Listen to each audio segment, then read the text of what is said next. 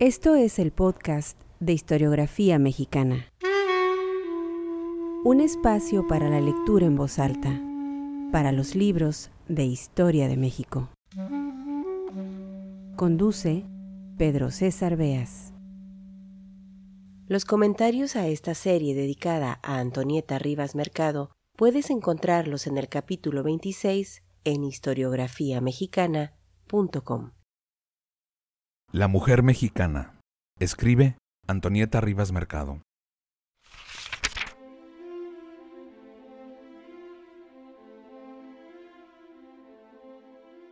Quienquiera que intente encontrar en nuestro pintoresco medio social un tipo representativo de mujer mexicana, fracasará. La mujer mexicana no existe. Esto se explica fácilmente. Como nación, hemos sufrido influencias varias, desde la española, a la cual debemos el ser, hasta la norteamericana, habiendo pasado por la francesa. El sedimento de estas culturas, depositado sobre un fondo indígena, no se ha fundido aún. Mujeres hay que por su traje y costumbres parecen arrancadas de medios europeos, ya español, ya francés. Otras sufren el contagio norteamericano, adoptando desde el corte de pelo hasta la manera de divertirse. Y la mujer indígena vive tal como cuando los conquistadores establecieron el reino de la Nueva España. En México todo se está haciendo. No hay que buscar en él todavía un tipo general de mujer. Este corresponderá al momento histórico en que todas las manifestaciones nacionales sean fisionómicamente nuestras. Sin embargo, en México hay mujeres. Las encontramos agrupadas en torno a tótems representativos de potencia económica. Propiamente no se puede hablar de castas, porque los acontecimientos políticos suceden con rapidez tal que no permiten cristalizaciones duraderas. Antes de seguir adelante, diremos que un factor social que lógicamente debiera servir de amalgama a las mujeres mexicanas, de hecho se ha modificado adaptándose a las circunstancias de cada una. Me refiero a la religión. En México, todas las mujeres son católicas, ya que no vale la pena tomar en consideración a las que pertenecen a otros credos. Pero el catolicismo mexicano es como una fábrica de trajes a la medida y en nada suaviza las aristas sociales. La mujer de la aristocracia vive en casa de planta europea, viste en casa de paquín, come a la francesa y cree en todos los artículos de la fe.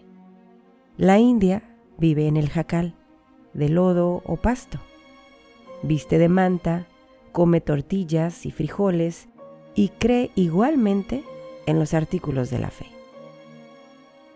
Aquella cuyo alimento espiritual son las películas americanas, cuyos héroes son los de la pantalla y que baila al son del jazz, tampoco tiene inconveniente en aceptar los dogmas católicos. Pero, qué lejos se encuentran esas mujeres unas de otras.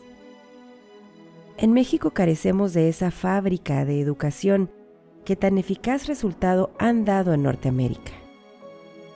Entre nosotros, la educación también está íntimamente relacionada con el poder económico. Pero hay un rasgo común en la educación que todas reciben, su ineficacia, su nulidad. Por regla general, la mexicana es ignorante sigue en boga la noción de que así como es obligatorio preparar al hombre para la vida, es innecesario y hasta nocivo preparar paralelamente a la mujer. Esta sigue siendo casi siempre una mujer colonial, en la que se exaltan las virtudes pasivas si es posible que la pasividad sea virtud. No sabemos hasta qué punto atribuir a la identidad de religión una actitud uniforme de docilidad en las mujeres. La mexicana es un parangón de docilidad. Las mujeres mexicanas no actúan, y ni siquiera en el campo de la filantropía demuestran una actividad digna de mención. Bien es cierto que el fermento revolucionario de 1910 hizo brotar mujeres que apasionadamente se dieron a aquella causa, pero su labor no fue constructiva, sino sentimental. Sirvieron de propagandistas, fueron agitadoras, muchas veces admirables por su entereza, pero desempeñando siempre un papel secundario.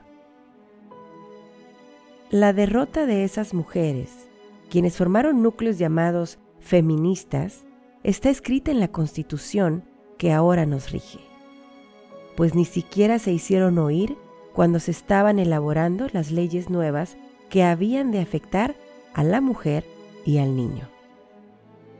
El criterio de la legislación de 1917 es puramente masculino.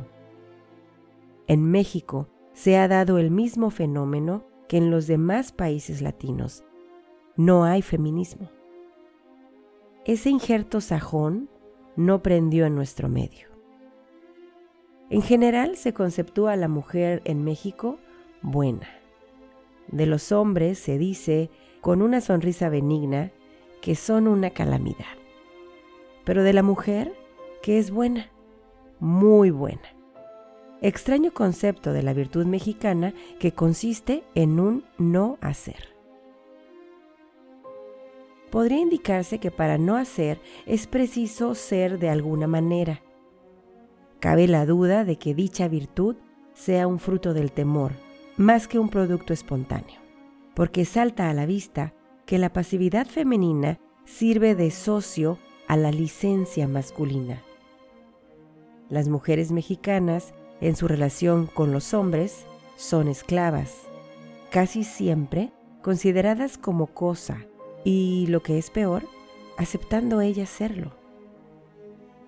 Sin vida propia, dependiendo del hombre, le siguen en la vida no como compañeras, sino sujetas a su voluntad y vendidas a su capricho, incapaces de erigirse en entidades conscientes, toleran cuanto del hombre venga.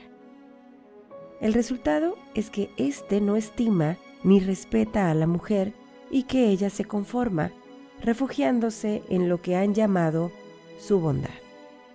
No vamos a juzgar a la mujer con el criterio masculino de que debe hacer obras que trasciendan de su persona. No nos concretaremos a buscar a la mujer dentro de la esfera que le es propia, la de su feminidad, y con Marañón diremos que su obra es el hombre. ¿Qué requisitorio merecen entonces las mujeres de México? Como esposas, toleran y sufren. Como madres, sufren y toleran. Incapaces de elevarse a la altura que su misión requiere, han dejado que el hombre vaya a la deriva, sin un criterio moral que norme sus actos. Basta echar una ojeada a las páginas de nuestra historia para sentir inmediatamente que nos han faltado mujeres fuertes, mujeres conscientes de sí mismas y del papel que debían desempeñar. Alguien dijo que la mujer es la mantenedora de la raza. Por naturaleza lo es pero basta ya de creer que por sabiduría infusa, la mujer acierte a ser esposa y ser madre.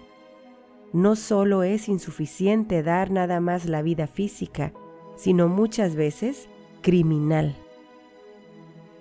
Es menester que la mujer se ponga en condiciones de dar vida moral, que la mujer se haga capaz de dar vida moral al hombre. ¿Podría darse algo más difícil pero al mismo tiempo más apremiante. En verdad, y aunque el hombre voluntariamente no se lo confiese, por instinto espera de ella ese don inapreciable, como si ella estuviera en contacto íntimo con fuerzas vitales a las cuales él no tiene acceso. Pero esa realidad espiritual que el hombre presiente no debe bastar ya a la mujer. Creemos que está obligada a desarrollar el esfuerzo indispensable para hacer efectivo en ella lo que hasta hoy ha sido posibilidad. Diríase que la mujer es un teorema sin demostración. Su contacto íntimo con la vida, su intuición de ella, exigen medios para que pueda utilizar esa influencia hasta ahora virtual. Es preciso, sobre todo para las mujeres mexicanas, ampliar su horizonte, que se la eduque e instruya, que cultive su mente y aprenda a pensar. Puede repugnarle a la mujer emplear la lógica masculina, pero como no ha elaborado una propia, antes que preconizarle que lo haga, más vale urgirla a que venza su resistencia y aproveche la existente. Si puede, que la modifique y se valga de ella para hacer sentir su presencia, no como un ser encerrado en sí mismo, sino como capaz de imprimir a la vida de otros seres el giro que ella desee. El cultivo de la mujer será el exorcismo que la limpie de su bondad pasiva, provocando reacciones que hagan cesar en México la repetición de un siglo de historia como el que contamos desde nuestra independencia.